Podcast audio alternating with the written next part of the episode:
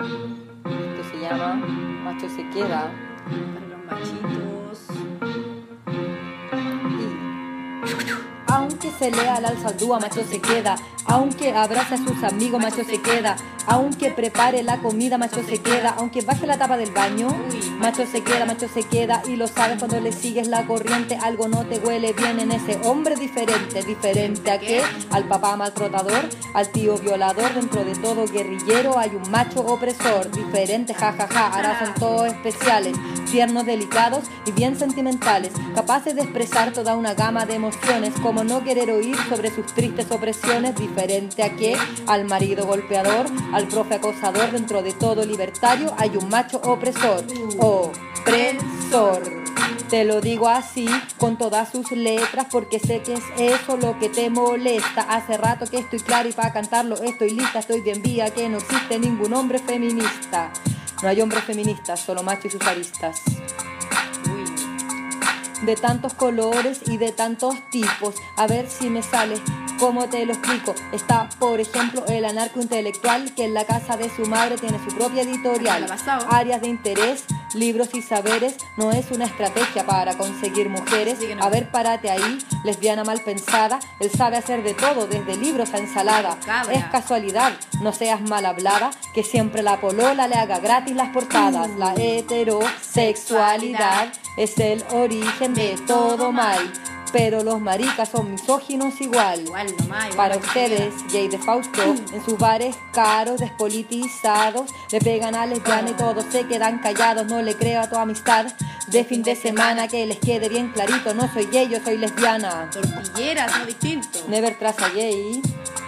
Y como dice, A ver. Aunque te deje penetrar, macho se queda. Aunque te cuente sus problemas, macho se queda. Aunque se diga libertario, macho se queda. Aunque posmo, aunque queer, macho se queda. Ahora leen feminismo, pero son más de lo mismo. Esta nariz de tortillera, lejos huele tu machismo. Renovado, solapado, feminista disfrazado. Libros más, libritos menos, el mismo macho en todos lados. Leen a Patria los culiados, van a fiestas de rosado. La asamblea de mujeres, nunca te quedáis callado. Quédate callado. Un rato, por favor.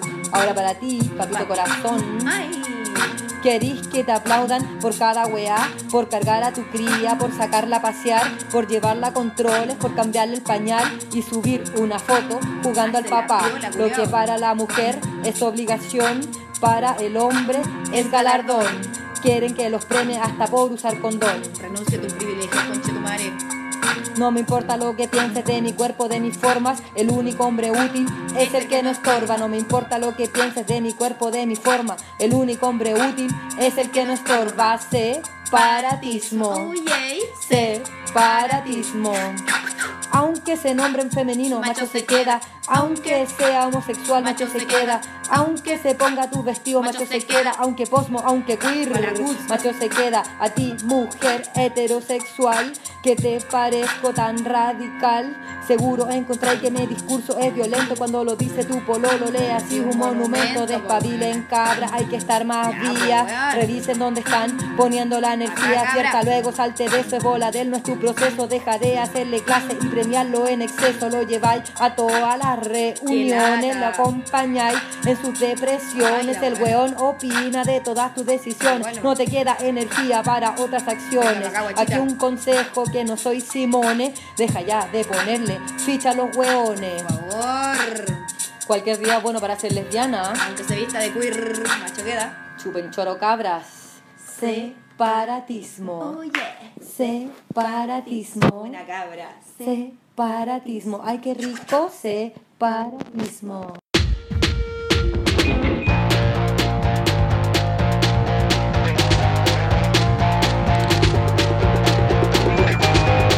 Estás escuchando Las Desobedientes. Guerrilla con letra feminista. Nosotras somos Marianela Villa, y Liliana Papalotl.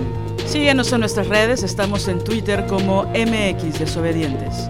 En Facebook como Las Desobedientes, Guerrilla con letra feminista. y en Instagram como Las Desobedientes. Escucha nuestro nuevo capítulo.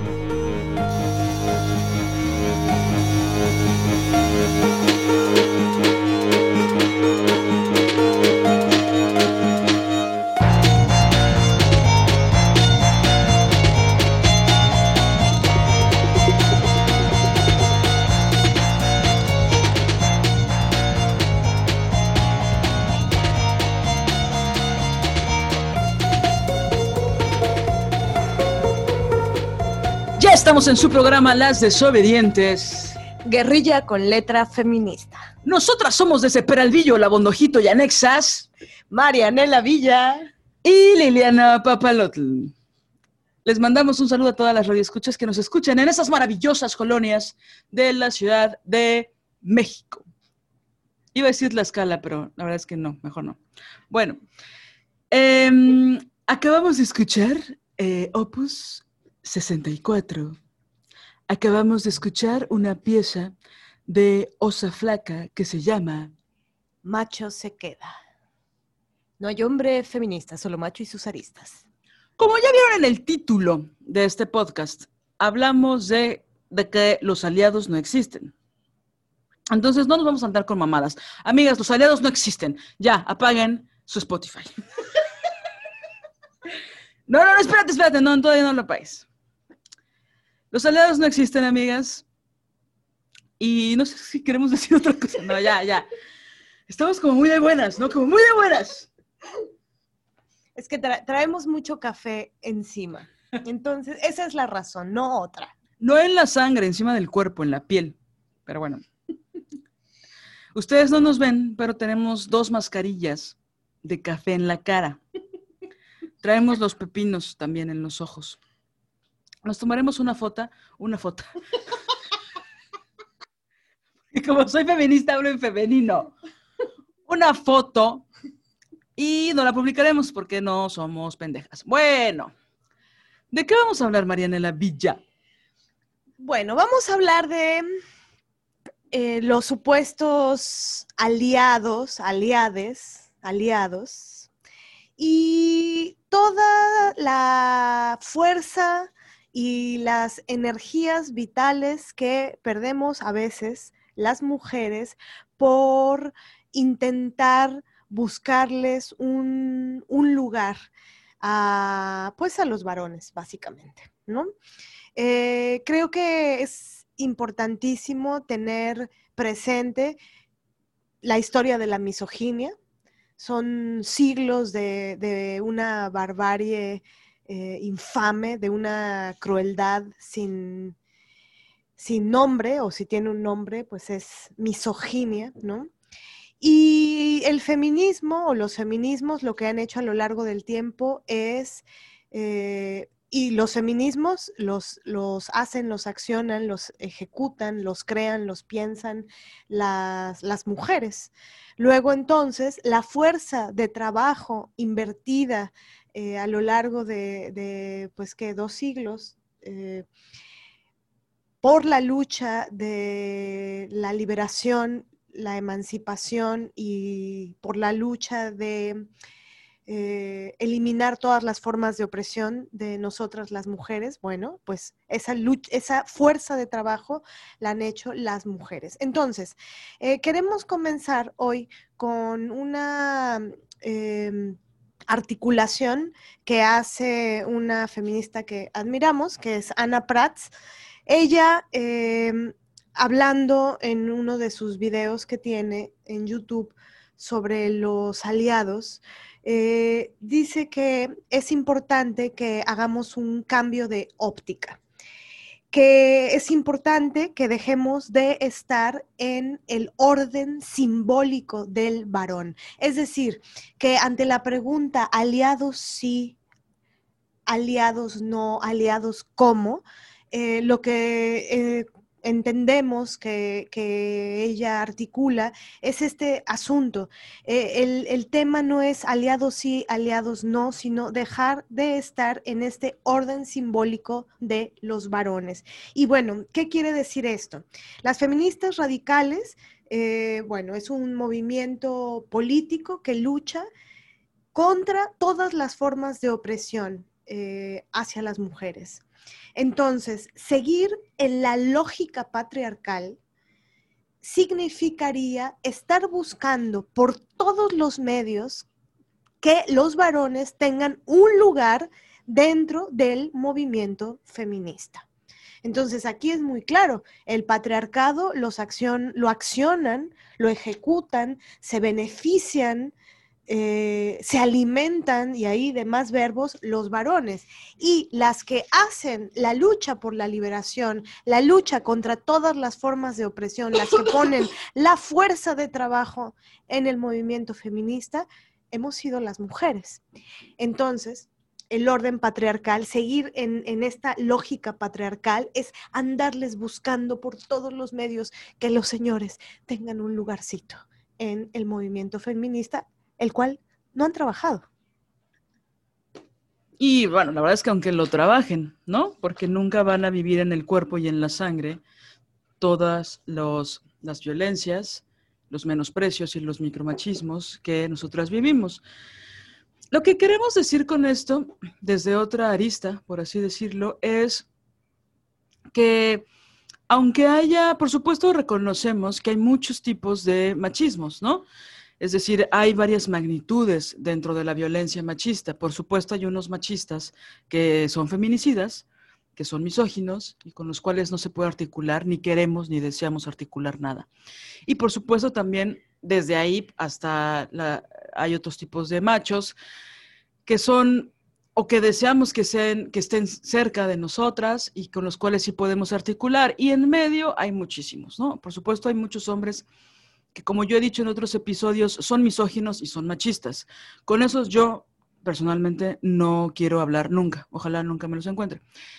Pero hay otros machos que la verdad sí son pendejos, pero bueno, no son misóginos. ¿Qué quiero decir con esto? No odian a las mujeres. Tienen actitudes machistas porque fueron socializados como machos y como hombres, pero no odian a las mujeres. Y muchos de ellos hacen esfuerzos importantes, no los únicos, no maravillosos, no les voy a dar una medalla, pero hacen esfuerzos importantes por tratar de entender y para tratar de tener una autocrítica con respecto a sus acciones que también, pues sí, pueden llegar a ser violentas. Con eso sí se puede articular, digo, para la que quiera, la que no quiera, pues me cae bien, la que no quiera también. Este, y bueno, hay muchos matices. Sin embargo, y eso es lo más importante que quiero decir en este momento, es que Partamos de dos ideas, porque no podemos partir de la nada. Partamos de dos ideas. Uno, todos los hombres son machos. Todos. Hay unos que más, otros que menos. Hay unos que asesinan y hay otros que no levantan su pinche plato, ¿no? Y entre, esos dos, entre esas dos opciones hay muchos matices, ¿no? Los dos son muy, muy, muy molestos, los dos generan un tipo de violencia, pero no son comparables, ¿no? Si somos francas. Todos los hombres son machines. Y aunque nos encontremos por ahí a uno que no es tan machín, sí se beneficia del patriarcado, sí se beneficia de todos los privilegios que da el patriarcado. Entonces, partamos de esas dos premisas que son fundamentales. Ahora, por supuesto, eh, contrario a lo que cierta feminista nos dio, nos, nos hizo una indirecta bien culera, de que nosotros, no la voy a nombrar porque pues tampoco es, no, tampoco es Feministland, donde una se avienta cosas ni nada. Pero a mí me molesta mucho que me manden indirectas, sobre todo porque yo me considero una persona muy directa, ¿no? Y claro, esta persona lo dijo en un momento de, de enojo, ¿no? Y pues se toma como eso, como un berrinche de secundaria. Pero entonces nos manda unas indirectas diciendo que nosotras sí articulamos y sí trabajamos con hombres y que no lo decimos públicamente, ¿no? Y en ese sentido, pues bueno, este podcast en principio está hecho por mujeres, ¿no? Eh, y por supuesto hay algunos, muy pocos, cada vez menos, hombres que tenemos cerca, ¿no? Y hay muchos a los que hemos tenido que desterrar y mandar a la mierda, ¿no? Muy conscientemente, después de soportar N números de cosas, ¿no?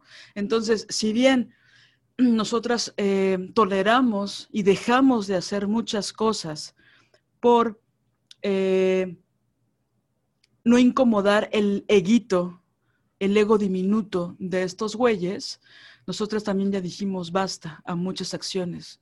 Y eso nos obligó a separarnos absolutamente de esos colegas o de esos amigos o, eh, en el caso de Mané, de esas parejas, ¿no? Por diversas razones. Bueno, entonces, partamos de esas dos premisas, ¿no? por supuesto, nosotras nos consideramos feministas radicales, pero sí ya después de, de mucho tiempo de tratar de explicar y explicar y explicar y de ceder espacios incluso, ¿no? Hace mucho tiempo, pero pues sí lo cedimos. Estamos hartas y cansadas y ya no queremos ni educar a nadie, ¿no? Y queremos, eh, este podcast lo hicimos con la intención de darles a conocer varias observaciones que hemos tenido a partir de hombres que se nos, han, se nos han acercado y que no han sido pocos, a, de bueno, se nos han acercado por muchos motivos. Se han, se han acercado con la bandera de aliado, ¿no? Y eh, pues estamos un poquito hartas de esos tipos, ¿no? Nos hicimos a la tarea de hacer varias categorías de aliados y aquí viene la parte divertida. Y también quiero como, no sé, intentar articular que e, el, tema de, de, los aliados, o esto que, que, me recordaste porque ya se me había olvidado de esta feminista que mandó una indirecta diciendo que nosotras aún tenemos eh, relación con algunos varones. Eh, esto me, me hace pensar que que este tema nos toca profundamente porque, porque proviene también de, de, un, de una gran decepción, ¿no? Es decir, evidentemente yo no nací con un libro de, de Andrea Dworkin, ¿cómo se pronuncia? Eh, en un brazo y de Kate Millett en el otro, ¿no? No nací ahí desnudita con mis dos libros de, de, de, estas dos feministas. En lugar de torta traíamos un libro de Margarita Pisano. Exacto. Entonces, eh, pues, por supuesto que yo sí tuve épocas eh, hace años cuando comencé a, descubrir el maravilloso mundo del feminismo, sí, yo, yo no, yo creía en los aliados, por supuesto. Yo pensaba que, que había hombres, muchos hombres buenos, que, que definitivamente iban a estar de nuestro lado, sin duda alguna, ¿sabes? Incluso hubiera podido... Eh, no sé, meter las manos al fuego por algunos.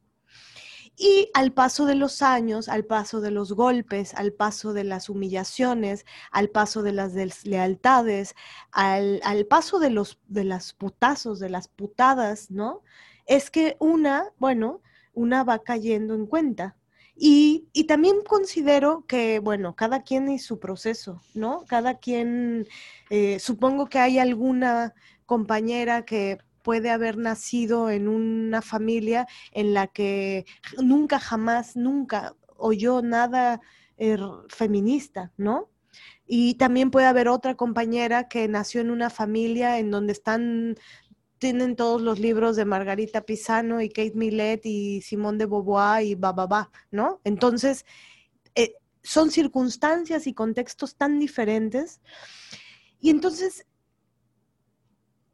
pienso que, mm, que por supuesto que este podcast proviene de, de, una herida y proviene de una decepción grande, que esta decepción uh, sucedió hace mucho, es decir, este, no es que ayer me decepcioné o nos decepcionamos y entonces hoy estamos haciendo, no, es decepcionadas estamos desde hace años, ¿no?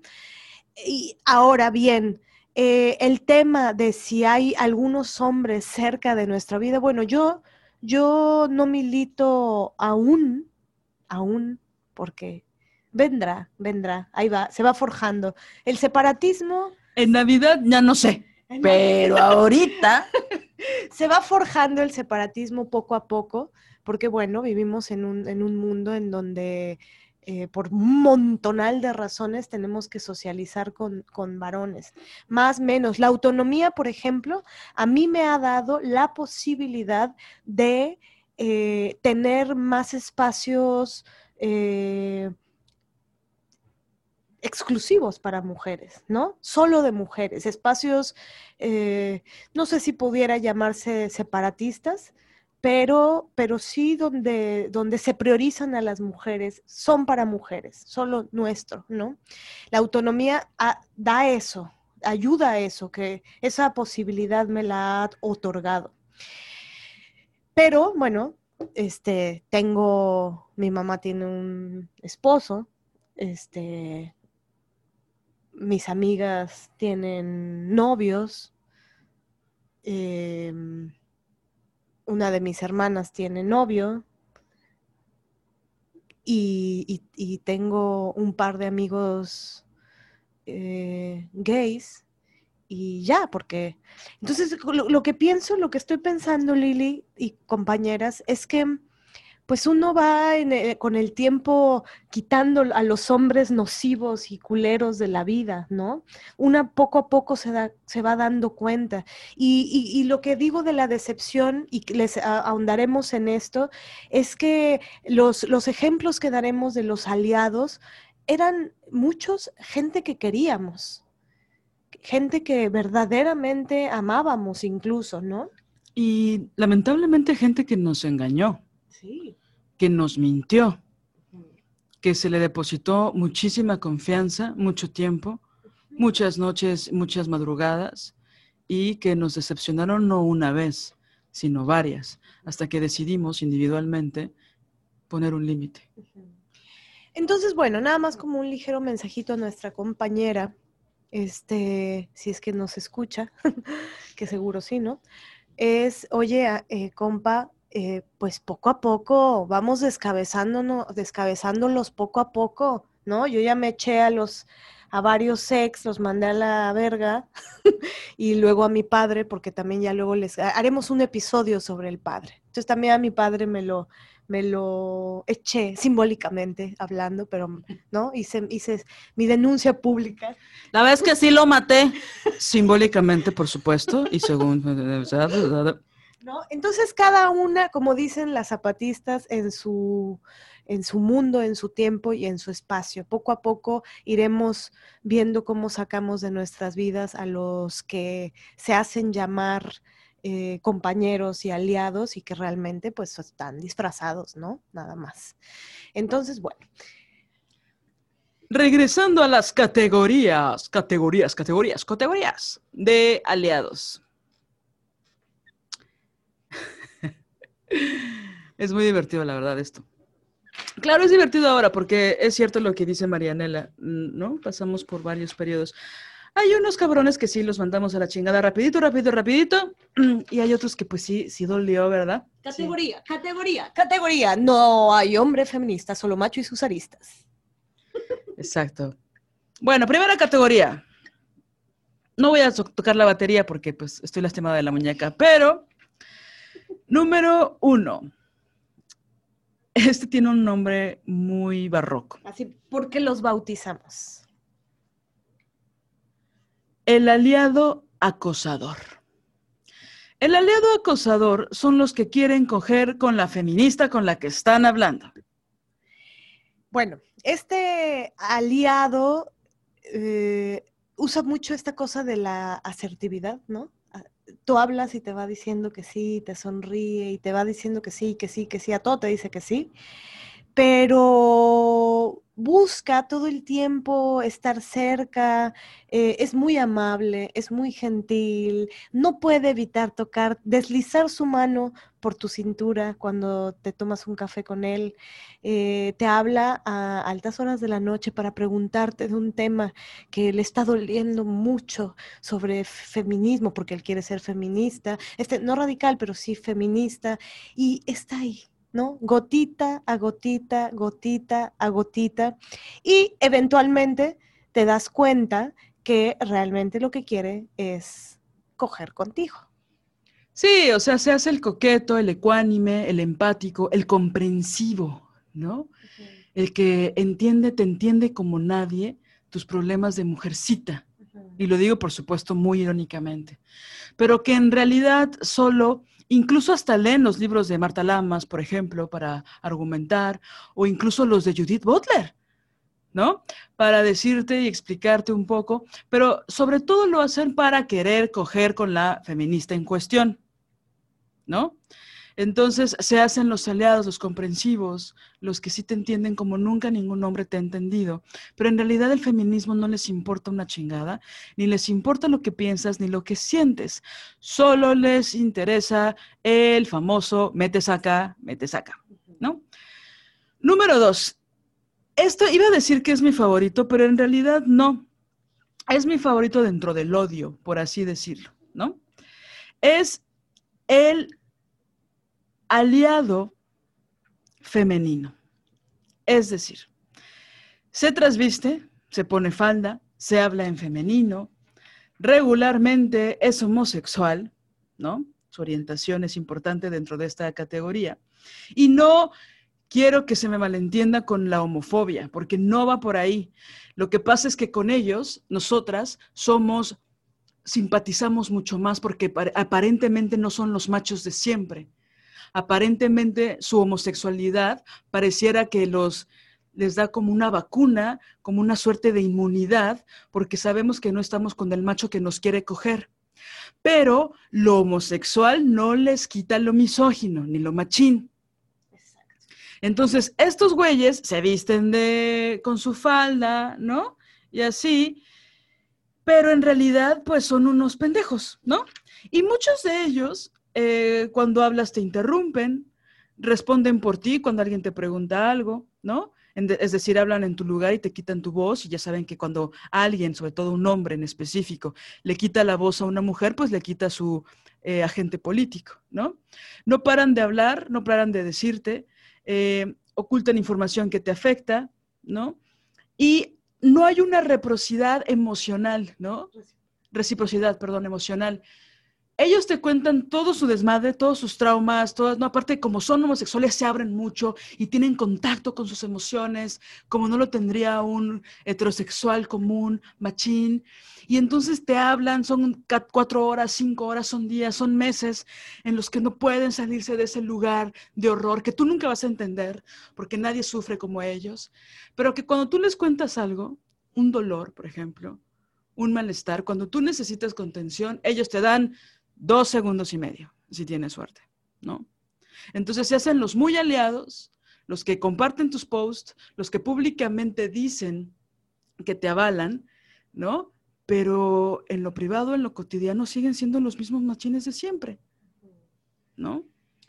Sí, y este es un aliado peligroso, pienso yo, porque de verdad es, ¿cómo es este cuento de que te vistes, el, que, el lobo que se viste de oveja? ¿No? Es como esa la figura, ¿no? Eh, yo los veo así. Yo tuve un, no sé, unos tres amigos eh, gays eh, que, que, consideraba verdaderamente aliados, ¿no? Aliados feministas, sin duda. Y yo lo decía así, lo pregonaba así. Y pues solo bastó un poco de tiempo y era esto, ¿no? De se ponían faldas, se hablaban en femenino, siempre era el, el, estábamos dos compañeras y él, y era el, nosotras estamos aquí, nosotras. Pero fíjate que debo, debo admitir que cuando utilizaba el femenino, este amigo, él, había algo que me irritaba de eso, ¿no? Por supuesto, ahora ya teóricamente puedo saber por qué me irritaba. hay muchísimas razones, pero, pero en particular em, me, molestaba que hablaba en voz muy alta, hablaba mucho tiempo, decía mucho nosotras, nosotras, nosotras, pero no le paraba la puta lengua.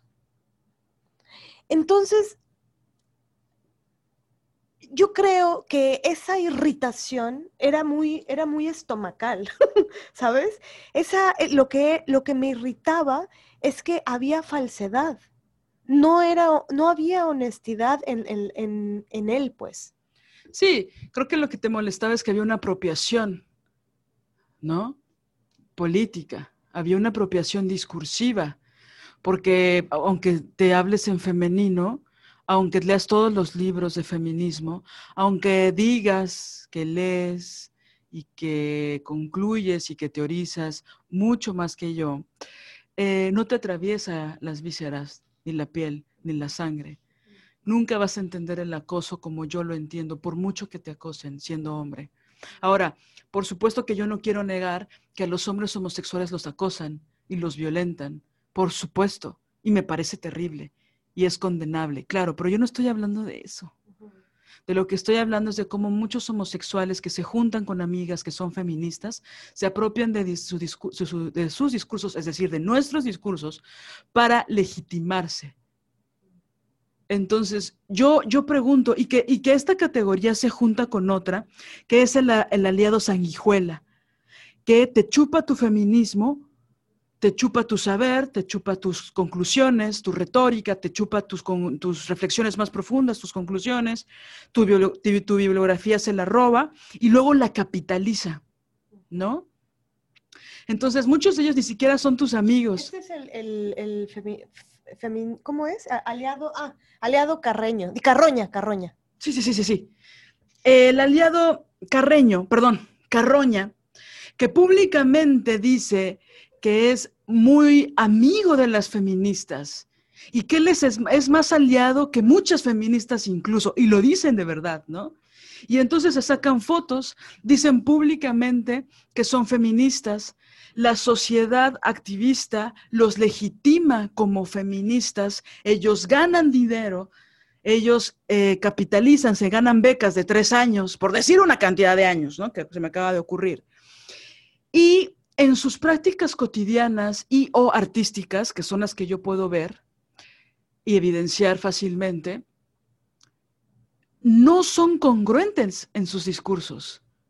Son violentadores de mujeres, tienen prácticas patriarcales con otros hombres, pero se hacen los feministas, ¿no? Y entonces hablan mal de sus amigas feministas con sus otros amigos gays. Las frivolizan, las critican descarnadamente, hacen una crítica que no es intelectual, sino que es más bien frívola. Pero como están legitimados, ¿no? Dentro de un sector, dentro de un gremio, dentro de una comunidad, pues entonces son los aliados sanguijuela, te chupan la sangre.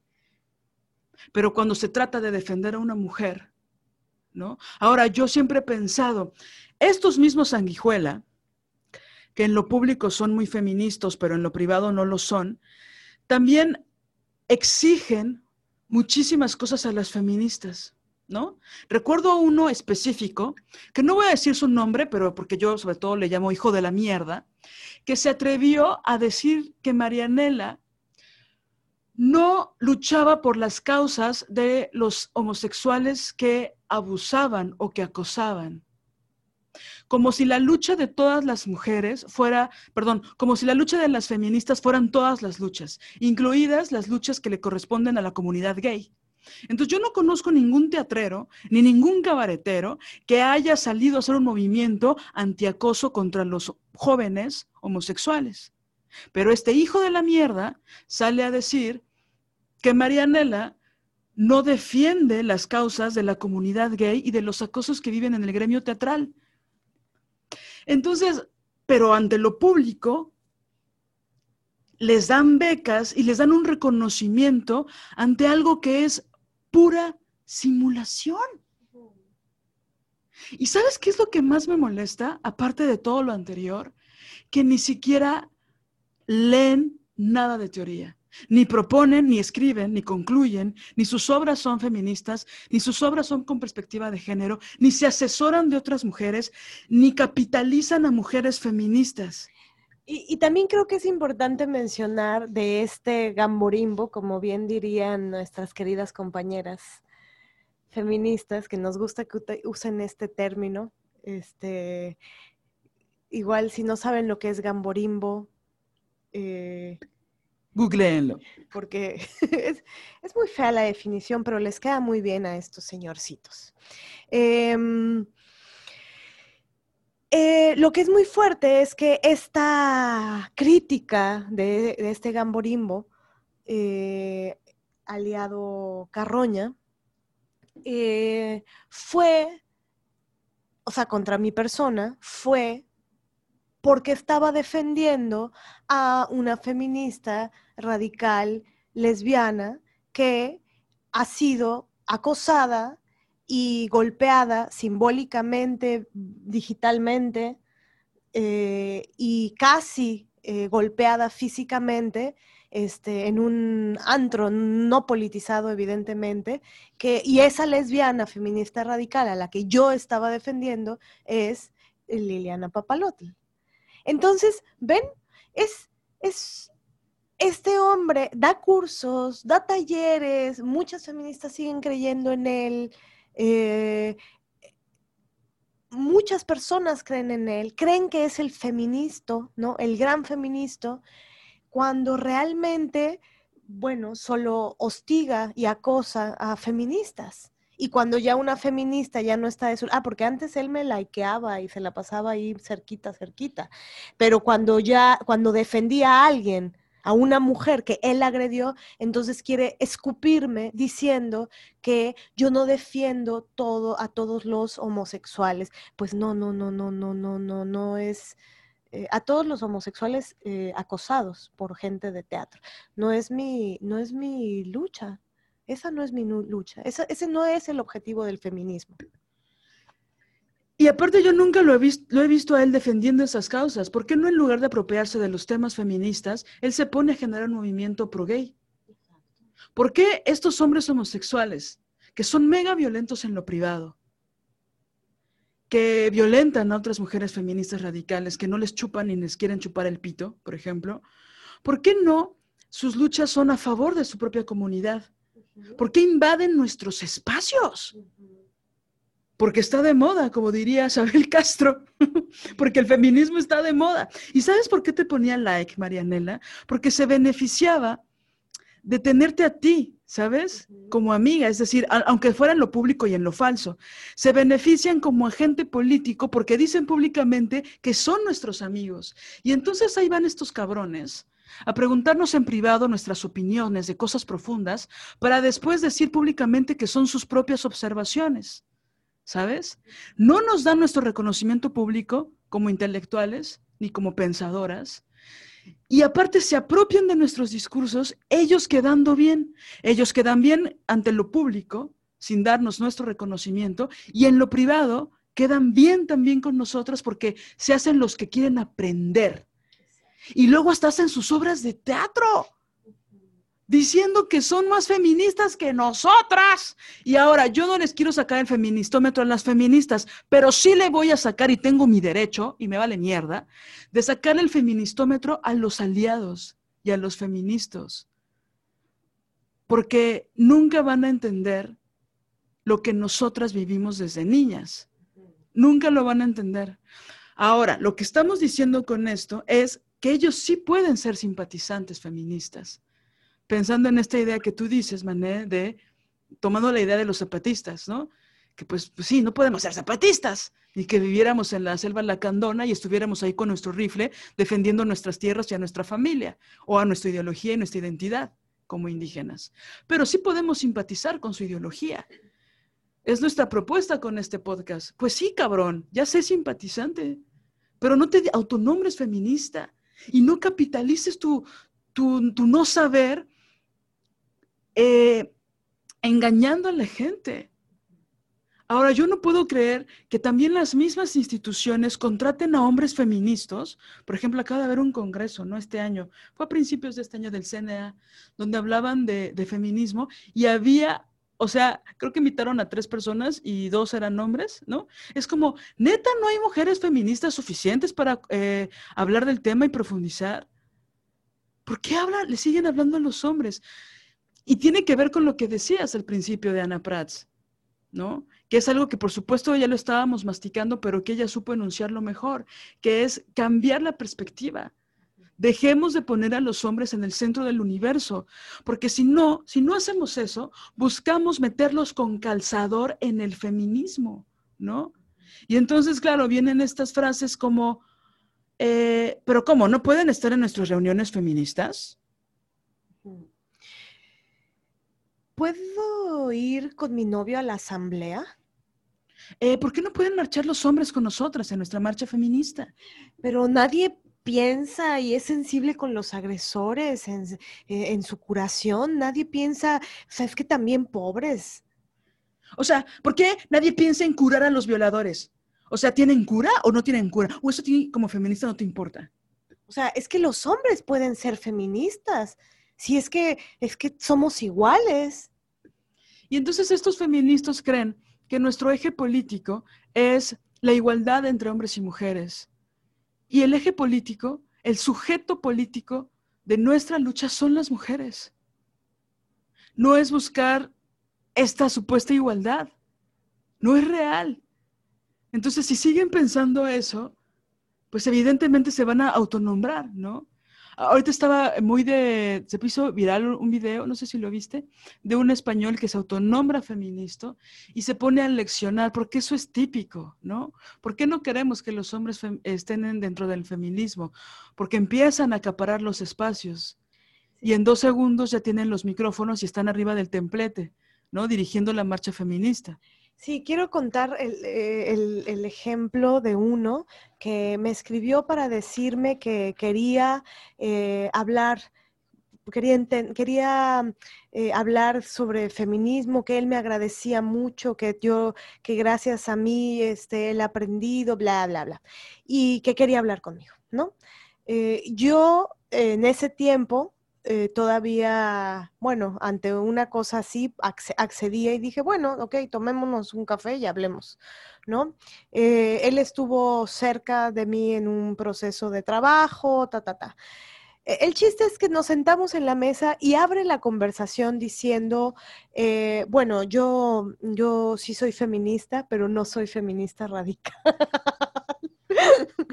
y soy, sí soy feminista, pero no soy feminista radical, no, no, tampoco, tampoco, yo no creo en que, en que sea solo este, una lucha de ustedes, también creo que nosotros debemos estar, este, y, pero bueno, yo quiero aprender, eh, tal.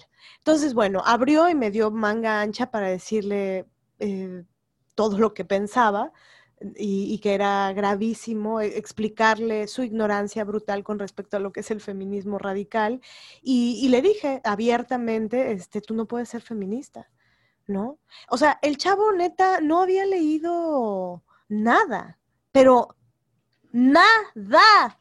Y en un momento de la conversación, este, dice, em, ah, porque según esto él quería hacer un proyecto. ¿No? Él quería hacer un proyecto feminista. Eh, y, y yo le dije, bueno, es que tienes que tener muchísimo cuidado. Un proyecto feminista no lo puedes hacer. Lo que tendrías que hacer es pensarte tu machismo, pensarte tu misoginia, eh, renunciar a tus privilegios. Y así, le empecé a decir como una serie de cosas.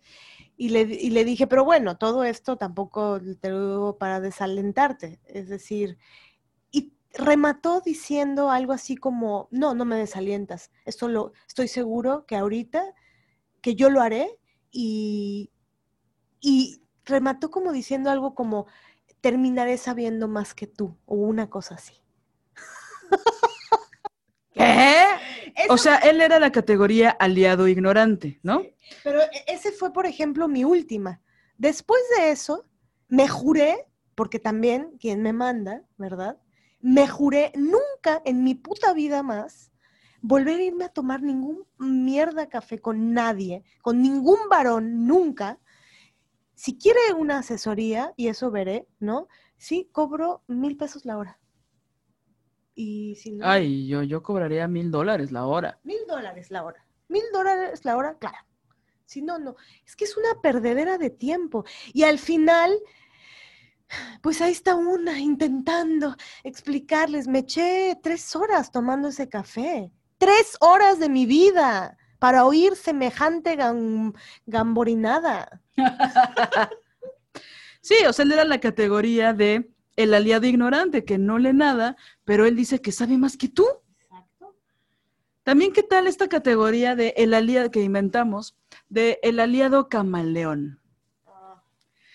Estos pendejos, perdón por mi francés, por mi francés. Perdón por mi francés. Misoginie. Misoginie de merde. Oigan, Oye, pero si nos escuchan en Francia, perdón. Perdón por nuestro mal francés, ça va, ça va bien. Bueno, ya. Es que estamos viendo una, una, una serie francesa y queremos aprender francés en algún momento de nuestra vida, pero tenemos que irnos familiarizando poco a poco. Ya comemos cuernitos y vemos muchas películas de Lumière. Para... Bueno, ya. o, hay, o hay chavas que se están riendo con nosotros en este momento, o hay chavas que ya le quitaron, ya, ya lo quitaron. Bueno, eh, el aliado camaleón son los que son muy aliados con nosotras, no, no es cierto, no, son muy aliados con muchas feministas, ¿no? Se hacen los comprensivos, incluso nos defienden, ¿no? A nosotros nos ha pasado mucho, ¿no? Que son estos güeyes que son muy aliados con unas, pero con otras mujeres son muy ojetes, ¿no? Hay como una suerte de, de conveniencia, como yo le decía hoy, hoy a Mané en, la mañana, le comentaba que hay ciertos machines que se hacen los aliados camaleones, ¿no? Que, que son, que, siento que ya me legitimaron a mí como, como feminista, pero más bien es con una visión muy patriarcal. Entonces siento que ya me tratan como un hombre, porque lo que digo sí les, sí les da importancia o sí le dan un cierto valor, pero a todas las demás mujeres las violentan, las minimizan, las menosprecian y las pendejean.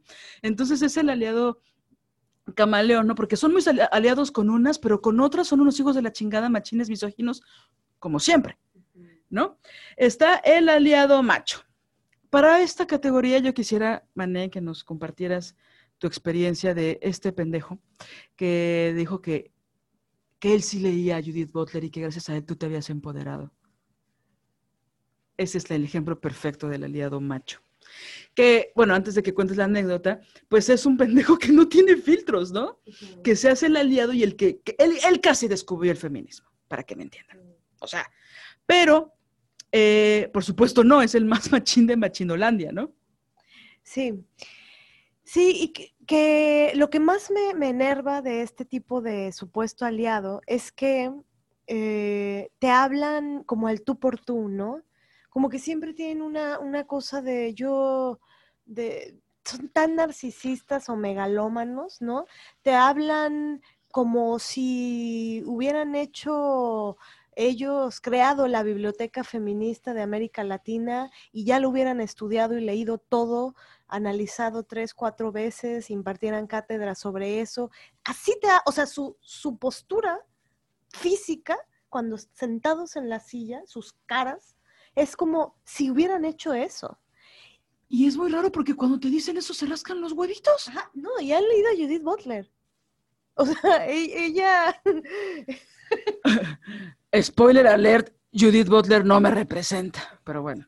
Entonces, em, pues es, es, es muy grave eh, porque, porque de verdad creo que hay una parte donde en verdad creen que ellos saben más que tú, ¿no? Y lo que no entienden es que aunque se hayan leído más libros que yo, ellos nunca en su puta vida van a saber lo que es vivir 37 años en este cuerpo, en este cuerpo que nació con un sexo y que fue, se le fue asignado un género y que, y que mm, me ha costado eh, pues sangre y lágrimas, como a todas nosotras.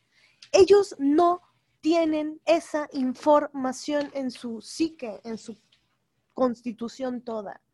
Por lo tanto, pues no hay forma de que sepan de qué estamos hablando. No hay forma. Pueden imaginar cosas, pero no lo tienen en el cuerpo, en la psique, en el alma. No, no, no. Es que yo pienso, ¿existirá un hombre que acepte, ya ni siquiera públicamente, que acepte ante sí mismo que existe por lo menos, por lo menos, una mujer en el mundo que sea más inteligente que él? Pues es que yo no creo que exista un hombre que lo acepte. O sea, cuando dices esto de, es que ellos sí creen que saben más de nosotras, es que sí te creo. Ellos creen genuinamente como son socializados eh, como hombres y que los socializan y los educan para pensar que son superiores a nosotras, como lo dije en el otro episodio. Eh, genuinamente creen que son mejores que nosotras. Que sus conclusiones que, que hicieron en tres segundos en ese pinche café, piensan que son más valiosas que los treinta y tantos años que nosotros hayamos vivido. Genuinamente lo creen. Es como este imbécil que estaba, que fuimos a una borrachera y que estábamos afuera de un 7-Eleven, después de comernos unas pizzas, no sé si te acuerdas, y que nos empezó a explicar que era la menstruación, el hijo de la mierda. Y éramos cuatro mujeres y este pendejo, que por cierto, bien raro, era un eh, homosexual machín. Y entonces se pone a explicarnos acerca de la alimentación y de la menstruación. Y las otras dos, que no son feministas, estaban muy enojadas. Nosotros ya nos estábamos riendo porque era muy patético todo el vodevil que este pendejo hizo. Pero las cuatro estábamos de alguna forma muy desconcertadas de, este- de que este imbécil nos explicara qué era la menstruación. Pero lo decía con una certeza, como si a él le hubiera salido sangre de su propia vagina imaginaria. Y no es así. Y hablando de imaginarias, ve cómo estoy mezclando así, ve cómo hago los puentes. Hablamos de la categoría de el disque aliado imaginario, que eh, es este pendejo, o estos pendejos, que son tus amigos y que piensas que porque son tus amigos son aliados feministas, que una genuinamente piensa, él me quiere.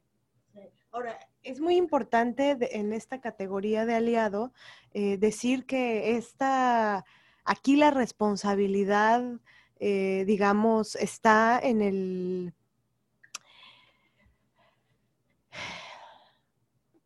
Pues en la psique de una, ¿no? Es decir, yo pensaba que los hombres que estaban en mi vida eran buenos yo pensaba que mis amigos eran buenos hombres. Yo pensaba que mis amigos y mis parejas les importaba la lucha feminista porque les importaba que yo no muriera brutalmente, ¿no? Y pensaba que mis amigos y los hombres que yo amaba no querían el sufrimiento de ninguna mujer. Pero todo eso se los atribuía yo era como una especie de proyección, ¿saben? Por eso digo que es una responsabilidad psíquica propia. Yo me proyectaba en ellos y yo decía, son buenos, ellos quieren la, nuestra liberación, ellos quieren, este, pero, pero eso solo estaba en mi mente. Bueno, también pienso que esto pasa porque se suaviza nuestro sentido de alerta con los hombres que amamos. ¿No? Que también siento que es un mecanismo mental que ocurre con los hombres gays. Suavizamos nuestra alerta porque pensamos que no nos quieren matar O coger. o coger o que podemos o violar o que podemos estar como en estos lugares donde hay más confianza. Cuando, bueno, hay muchos hombres homosexuales que han violado a mujeres, ¿no? Pero bueno, ahora sí que ese es otro podcast. Pero pienso que eso, suavizamos nuestro sentido de alerta con los hombres que, que amamos, con nuestros amigos, y pensamos que porque ellos nos escuchan en nuestros temas feministas, nos ven aguerridas, son empáticos con nosotras, eh, pensamos que ellos sí pueden ser aliados, pero cuando se trata de defendernos, de rescatarnos, bueno, carajo, hasta de acompañarnos al pinche metro en la noche, no son capaces de hacerlo. Hace poquito eh, vi un tuit de una chava que se hizo muy viral, que muchas personas la atacaron y me cagó, porque ella decía, lo voy a parafrasear mal, perdón por no tenerlo a la mano, pero decía algo así como, eh, nos las mujeres nos merecemos tener personas, creo que se refería específicamente a amigos o parejas, hombres, que nos acompañen hasta la puerta de nuestra casa cuando tienen auto. Y otros güeyes le pusieron como, bueno, aunque no tenga auto, ¿no? En este país, en este mundo, pues está cabrón acompañar, bueno, sobre todo en este país, o bueno, en muchos lugares de Latinoamérica y de otros lugares también, ¿no? Pero está muy cabrón en México puntualmente, no en cualquier parte de México, no acompañar a una mujer hasta la puerta de su casa cuando ya es la medianoche o cuando es muy tarde, ¿no? Y entonces empezaron a atacar y así, y para muchas personas les parecía muy obvio y le empezaron a decir, bueno, es que con qué gente te juntas, ¿no? O sea, eso es obvio. Y es como, no, no es obvio. Nunca es obvio. Claro que no. Uno piensa que porque tiene un amigo que es muy chido y que es muy amoroso y que te respeta como feminista, pues por obviedad te va a acompañar hasta la puerta de tu casa para que no te maten, no te violen. Ay, no, ni tu novio. Exacto. Bueno, ahí sí no sé, pero supongo. Eh, o no te quieren acompañar al metro, les das hueva, ¿no? Entonces ojalá que no te pase nada mal y te echan la bendición por teléfono o por WhatsApp, ¿no? Y ya. Y entonces una genuinamente cree que, como digo, regreso al tema y esta categoría del aliado imaginario, que sí, que sí pasa en nuestra psique, o sea, que sí pensamos que como este cabrón dice que me entiende en mi lucha feminista y porque me ama, él sí puede ser un aliado. Ahora, mi nota al pie es que sabemos de varias compañeras que no escuchan este podcast con sus novios porque no los quieren ofender. Y entonces, ¿si es aliado o no es aliado? ¿No? Yo diría que no, pero bueno, ¿no? Y vamos a la última categoría de eh, los falsos aliados, porque recuerden que los aliados feministas no existen. Existe más Santa Claus para que me entiendan. Existen más los Reyes Magos para que me entiendan. El último es el aliado paternalista. Ya sabes, esos que son comprensivos, entre comillas, y aceptan nuestro feminismo y lo apoyan, entre comillas, pero no cambian sus prácticas personales ni cotidianas. Como diría mi suegra, son muy feministas en Facebook, pero bien machitos en su casa. ¿No? Que es la categoría, digo, más bien la frase más eh, acertada para esta categoría, ¿no? Sí, que esto me recuerda mucho a, a los tíos, ¿no? Algunos tíos, no, bueno, no, algunos tíos.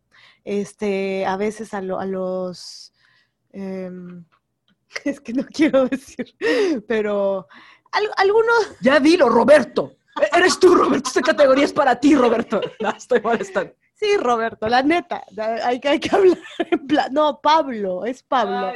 Pablo, es que ya a todos los hombres les llamamos Pablo. Este, mm, eh, pues sí, que, que te apoyan, que nos dicen qué buena onda, tu, tu podcast, sus podcasts son las mejores, las amo, qué increíble. Pero a ver, a ver, ahí yo sí quiero hacer una, un comentario que sí quiero reconocer. Cuando ellos dicen eso, los paternalistas, los disque aliados paternalistas, a mí me parece que sí son muy francos en su reconocimiento a nuestros feminismos. Sí. Sí hay una generosidad que no me parece falsa. El problema es que, pues muy bonitas tus palabras, pero ¿qué pedo con tus acciones, carnal? Te agradezco el abrazo eh, de reconocimiento a mi feminismo, o te agradezco que me respetes en mis ideologías, o que reposties en Facebook todo, todo, todo y lo comentes, y que me des la palmadita en la espalda, pero pues sí, cambia, cambia tus prácticas, carnal. Trapea tu cuarto, trapéalo, que no esté todo marrano para que lo tenga que venir a limpiar, eh, pues una, una mujer. Sí, o ahora sí que mi Pablo es este cabrón que muy chido con nosotras, con otras feministas, nos recomienda cosas y todo, pero no es chido con su esposa, ¿no? Le hace la ley del hielo. Y, y que también me suena mucho a esta cosa de algunos maridos, ¿no? Los maridos que engañan a sus esposas, a sus compañeras de vida, y con, con su, con su compañera son muy ojetes, muy, muy machos, muy, pero con la, que es la otra categoría, ¿no? De, de la, y el otro cautiverio, la amante, digamos, con, ello, con ella son muy chidos, muy buena onda, ¿no? Ahí la bruja, ¿quién es? Pues la esposa, en, según el patriarca, el patriarcado, ¿no? ¿Sabes? Eso o sea, creo, creo que es como esta figura. Con algunas mujeres sí, pero con otras no. O en lo, en, en, en lo público, este, te dan la palmadita y te dicen, no, sí, te apoyo, qué maravillosa, pero este, no quieren lavar un plato. por decirlo menos, ¿no? Porque esas prácticas de toda la labor doméstica, pues aunque lavara los platos no se le quitaría lo machín, la neta, ¿no? Porque pues tendría que lavar pues unos, no sé, dos o tres mil billones para pues equilibrar un poquito la deuda histórica. Pero eh, sí, o sea, este paternalismo que yo creo que sí es muy generoso y muy genuino. El desmadre es que pues se queda en palabras. Y en este contexto, solo en este contexto, las palabras se las lleva el viento. Sí, por eso también a mí esto que anduvo circulando en Facebook, pero me daba mucha risa sobre eh, como un verdadero, que lo ponían feministas, ¿no? En grupos feministas, eh, un verdadero curso de nuevas masculinidades, herramientas, pues un, un trapo, una jerga, un huele huele para, ¿cómo se llama? Un pinol, pues, un, este, eh, el cloro, un destapacaños, ¿no? Así, un curso de masculinidad es, bueno, a ver, aprende a hacer todas estos labores y saberes. Eh, Típicamente femeninas, según el patriarcado. No, y también, aparte de todo tu stock, o de todo, no tu stock, perdón, todo tu kit. Me acordé de estas, de estas burlas a todas las palabras gringas que ocupamos. Bueno, aparte de tu kit de limpieza, también pues, aprende a inyectar, ¿no? Aprende a dar las medicinas, dale de comer y alimenta a los enfermos y a los ancianos y cuida a los niños, ¿no? Que es mi crítica contra las personas que se dicen que se sienten mujeres, pero yo no veo que se sientan cuidadoras gratuitas de los enfermos. No veo que se sientan eh, que sean las proveedoras de las familias. No veo que se sientan que sean, ¿sabes? Lo típicamente femenino. O sea, porque caminar en tacones está cabrón. Pero estaría padre que también eh, cuidaran, a un enfermo gratis durante unos, ¿qué? ¿Cuatro o cinco añitos? Uh, más a veces. ¿No? No, digo, mira, con cuatro añitos. ¿No? O sea, ¿por qué no sentirse mujer dentro de esas categorías que son tan reduccionistas? No sienten la necesidad de dar contención y ser maternales con, no sé, las infancias de forma gratuita, o ser cuidadoras gratuitas, o ser las amas de casa. Ahí no sienten que son mujeres, ¿no? Pero bueno, ya me desvié del tema porque como soy una desviada, como diría mi abuela, mi, abuela nunca me dijo desviada. Yo creo que sí lo pensó, pero nunca me lo dijo. Que en paz descanse. Bueno, pues así cerramos este episodio. Eh, no sé si quedó claro que los aliados no existen, amigas. No existen. No. Sí puede haber eh, simpatizantes. Y por supuesto nosotras, en tanto mujeres y en tanto feministas, y aunque no lo fuéramos feministas, pero sí lo somos, necesitamos que los hombres ya cuestionen sus prácticas y necesitamos que con una postura crítica honesta reconozcan las labores de todas las mujeres que tienen alrededor y las que tampoco tienen alrededor. O sea, es indispensable que ellos se cuestionen todo. Ya hay por ahí algunos textos, sobre todo uno que leímos hace poquito, de un hombre que decía, que es un artículo muy bueno, si, si lo quieren se los podemos mandar por mail, que, bueno, para las personas que solo creen en los hombres o en los portapenes, está este artículo de un teórico que nos parece una síntesis muy acertada de por qué él dice que no podría autonombrarse jamás feminista ni aliado. Y llega a conclusiones muy interesantes. El texto se llama ¿Por qué no soy feminista? de Javier Raya.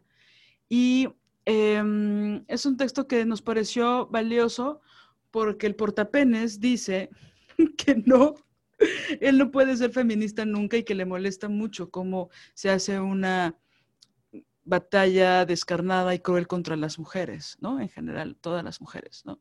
Entonces, bueno, es un texto que para las personas que solo confían en la escritura de los hombres, les puede servir porque él efectivamente dice, nosotros no podemos ser aliados ni podemos ser feministas. Entonces, bueno, por supuesto hay muchos textos de mujeres que lo dicen. Él no dice nada nuevo, pero es una síntesis que sí parece interesante, porque pues ya está bueno que los hombres acepten que no pueden serlo, ¿no? Sí, y creo que tiene mucho que ver con, con poner la alerta, porque la decepción, ¿no? La caída puede ser muy dolorosa.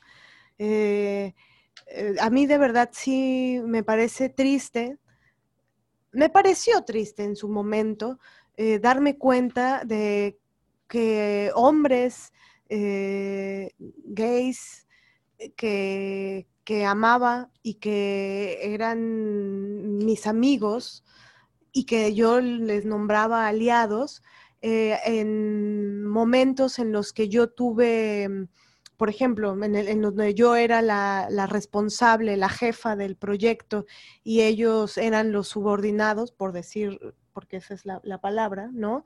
Este, cuando yo era la que daba, eh, eh, llevaba el timón, eh, ahí se les quitó lo aliado, tú.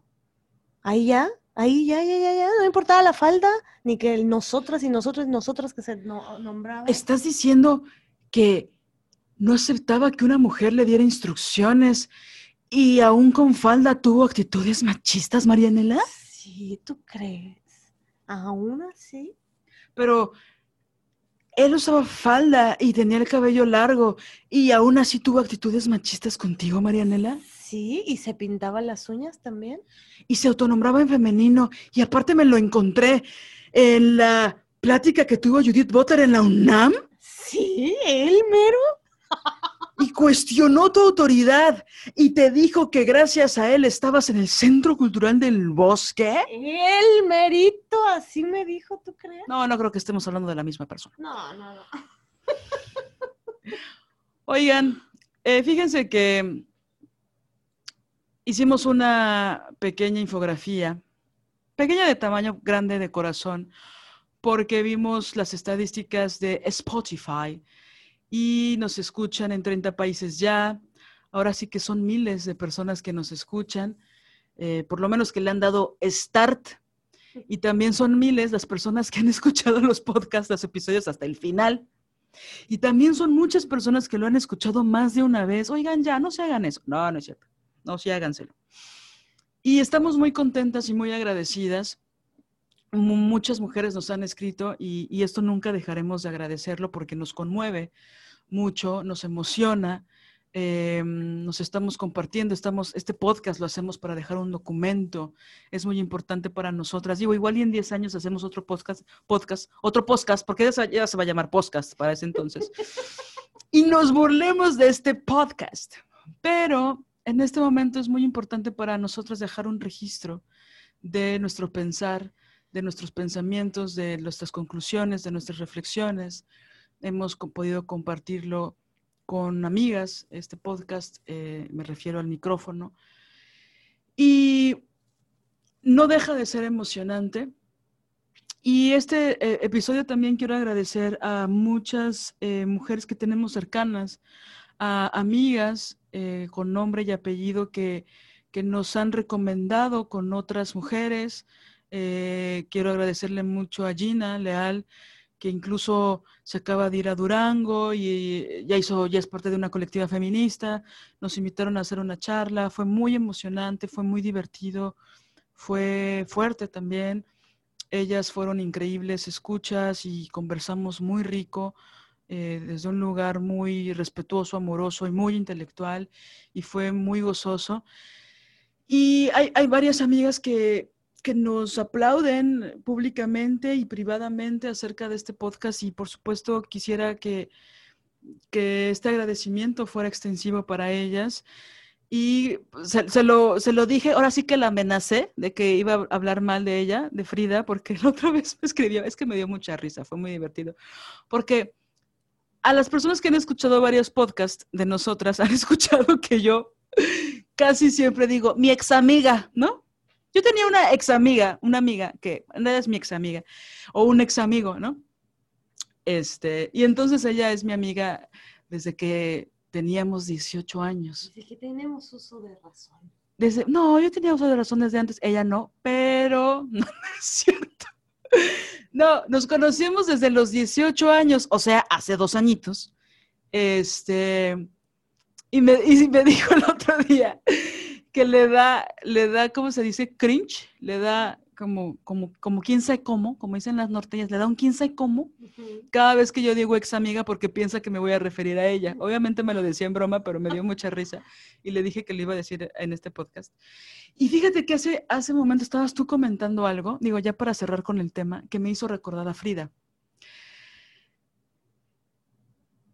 Voy a compartir esta anécdota. No le pedí permiso para compartir anécdota, pero me vale, ¿no? Entonces, ya que me perdone. Frida tiene un hijito muy maravilloso. Aparte de que está bien pinche guapo, es muy inteligente. Emilio, Emilio es maravilloso. Y entonces tiene su sonrisa y sus ojotes, que son como los de ella y así. Y entonces Frida estaba leyendo eh, un libro que nunca he recomendado que se llama El machismo invisible de Marina Castañeda. Lo estaba leyendo, entonces se acerca a y le dice, mamá, ¿qué estás leyendo? ¿Qué es eso de machismo? Y entonces Frida le, le explicó que era el machismo y tal y tal. Y entonces Emilio, que tiene, si no mal recuerdo, seis años, eh, no es que no, no mal recuerde, sino, sino, ahora sí que si las cuentas no me salen mal, tiene seis años. Y entonces Emilio le preguntó, mamá, ¿yo soy machista? Y bueno, cuando, obviamente cuando Frida me lo contó, pues yo quería sacar el cigarro de la angustia de, de tratar de contestarle eso a un hijo, ¿no? O sea, le decía a Frida, son esas preguntas para las que a las mujeres madres no preparan, ¿no? Y me pareció muy maravilloso y bueno, Frida le contestó algo así como, pues yo te estoy educando para que no lo seas, ¿no? Y creo que es importante también hablar de eso en este podcast porque si bien no creemos, Marianela y yo, en los aliados, eh, sí creemos en nuestras amigas, en las mujeres, madres, que se parten la vida y la espalda para que sus hijos estén bien y que sean lo más sanos posibles, que como una vez escuché a una mujer decir, ah, yo ya sé que mis hijos iban a ir a terapia, ya lo sé, pero yo les voy a dar estructura para que sepan qué decir en terapia, ¿no? Y yo creo que tengo amigas muy cercanas que son madres y que están buscando genuinamente que sus hijos construyan, sus hijos varones construyan su vida desde un lugar alejado del machismo. Sí, que sean traidores del patriarcado, ¿no? Exacto, y bueno, evidentemente la tarea de ser madre, eh, al menos para ellas, no es que sea la que tiene que ser, pero para ellas es una cosa de todos los días, ¿no? En todo momento. Y es una tarea titánica, ¿no? Sobre todo en un sistema tan agresivo y tan patriarcal, ¿no? Pero eh, yo creo que, digo, hablo también por ti, Mané, obviamente corrígeme si me equivoco, pero creo que tú y yo sí creemos en las infancias, sí creemos en los niños, eh, sí creemos en los adolescentes, ¿no? Sí creemos que ellos podrían cambiar la historia, ¿no? No solo la propia, sino también la de muchísimas mujeres, ¿no? O en compañía de muchísimas mujeres. Por supuesto que las infancias son otro nivel y, y los niños los amamos y queremos que tengan una vida diferente y que, que cuestionen los machismos cuando los vean, ¿no? O cuando los practican incluso, ¿no? Em, por supuesto que creemos en ellos, ¿no? Y yo, la verdad es que yo todavía estaba un poco renuente, yo personalmente con los adolescentes, porque hay cabrón con las adolescencias, hasta que dimos 25 funciones en secundarias y prepas el año pasado, hablando de prevención de trata de niñas, niños y mujeres. Y vimos, pudimos ver niños de secundaria, porque eran niños, y adolescentes de prepa, altamente afligidos por las cosas que decíamos en nuestra obra de teatro, ¿no? De teatro cabaret.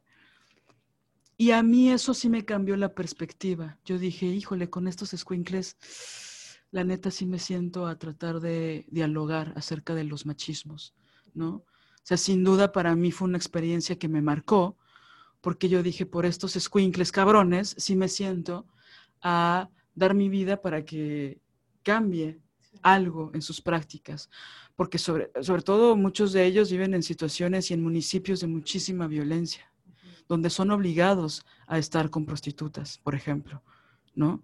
Entonces, y esa es una forma de, de acoso y de abuso sexual. Entonces, sí tuve que voltear mi cerebro para ¿no? Porque pues la verdad yo sí doy toda mi vida por las niñas y las mujeres, pero también esta gira que hicimos, Marianela y yo, me hizo cuestionarme acerca de los adolescentes, ¿no? Por- Porque también tuve, hubo adolescentes que nos cuestionaron y nos quisieron pendejear y así, y pues así les fue, la verdad. así les fue. Y que también eso es aprendizaje, fue valiosísimo y fue importante que pasara, ¿no? Pero eh, yo sí creo que esos niños y esos adolescentes sí tienen una forma de, tienen la posibilidad de cambiar a, pa- a- a pesar de la estructura patriarcal que es asesina, culera y opresora, ¿no? Entonces, bueno, gracias Frida. Espero nunca decir que eres mi ex amiga. Es cierto. Ahora, ahora voy a enviar cartas como Charles Dickens lo hacía, o no sé quién lo hacía, que cada vez que se peleaba con un amigo y y dejaba de ser su amigo le enviaba una carta por escrito. Ahora yo voy a hacer eso. Muchas gracias por escucharnos. Cuestiónense a los aliados que tengan cerca. Eh, reflexionen mucho acerca de los aliados imaginarios. Ah, una, una buena que, que me he puesto como ejercicio, si tú les dices, solamente para saber, ¿no? Como para medirle el agua a los Tamales. camotes, literal. No, metafóricamente. Este, decirles, tú no puedes ser feminista porque eres hombre. Ver cómo se les descompone la cara. Es que de verdad, con, eso la mides. Y yo cuando hay, cuando hay alguien que ante eso dice, respeta lo que estás diciendo, bueno, tal vez es buena bestia, buena onda, ¿no? Un poquito. Pero los que se te encabronan, ¿no? Ahí sí, pues ahí, ahí se ve, luego, luego. No hay que rascarle demasiado. No hay que rascarle demasiado. O sea, el 99.9, ¿quieres decir? Esa es una gran prueba. Yo creo que nunca, así, ah, el señor que va pasando, yo creo que tú no puedes ser feminista. Si se emputa, no es feminista. No, no es cierto. No, está muy bueno ese test. Y es una pregunta. Y ni siquiera tienes que esperar la respuesta, nada más vele el ceño. No, pero no es pregunta, es afirmación. Tú no puedes ser feminista. Porque eres hombre. Y ya, con esa. Si se emputan, es que, es que los misóginos y los machos, tantito, tantito, ¿no? Con que uno se... Y, y sin ser infantilizada. Pero bueno, ya otra, vamos, media hora. Cuando era niña, ya, nos, ya, ya íbamos a despedirnos. Cuando era niña, Muchas gracias, compañeras. Eh, muchos besos y abrazos, Frida. Besos y abrazos a todas ustedes. Muchas gracias. oye, aparte hoy es cumpleaños de Gina, entonces felicidades Gina, te admiramos, ya es un concierto en línea. Son las mañanitas que cantan. Porque cuando conocí a Gina, bueno, ya, vámonos. Pasen un excelente miércoles, jueves, viernes, sábado y domingo. Buenas noches, madrugadas, tardes. Muy buenos días. Música original, Alina Maldonado. Diseño gráfico, Oriana Ortiz Villa.